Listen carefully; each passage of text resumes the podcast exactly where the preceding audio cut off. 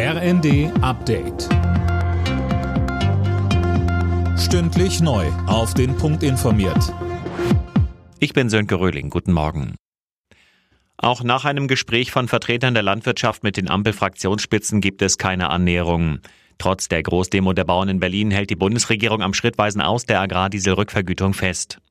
Der Chef des Bauernverbands Joachim Ruckwied will das nicht hinnehmen und hofft auf weitere Gespräche. Diese Steuererhöhung, die muss vom Tisch. Wir würden den teuersten Agrardiesel neben den Niederländern in ganz Europa fahren. Und im Anschluss müssen wir dann Dinge besprechen, die schon länger nicht gelöst sind. Ex-US-Präsident Donald Trump hat die erste Runde der Vorwahlen in der Republikanischen Partei gewonnen. Nach Prognosen mehrerer US-Sender liegt er bei der Kandidatur in Iowa deutlich vor seinen beiden Mitbewerbern Nikki Haley und Ron DeSantis. In den kommenden Wochen folgen weitere Vorwahlen in anderen US-Bundesstaaten. Die AfD reagiert auf die Enthüllungen zu einem Treffen von Parteivertretern mit bekannten Rechtsextremen.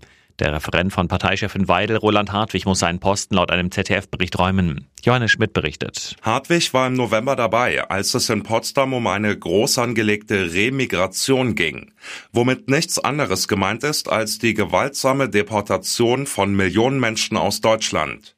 Der nun Ex-Referent von Co-Chefin Weidel soll damals versprochen haben, die Pläne in die Parteispitze zu tragen. Nun mehren sich die Rufe nach einem AfD-Verbotsverfahren. Touristen, die in Istanbul die Hagia Sophia besuchen wollen, müssen dafür jetzt 25 Euro bezahlen. Nur noch türkische Staatsbürger haben freien Eintritt. Mit dem Geld sollen dringend notwendige Instandhaltungsmaßnahmen finanziert werden. Dicke Überraschung bei der FIFA-Gala für den Weltfußballer des Jahres. Lionel Messi ist erneut zum besten Spieler gewählt worden. Eigentlich hatte alles auf den Ex-Dortmunder Erling Haaland hingedeutet, der mit Manchester City unter anderem die Champions League und die englische Premier League gewonnen hat. Alle Nachrichten auf rnd.de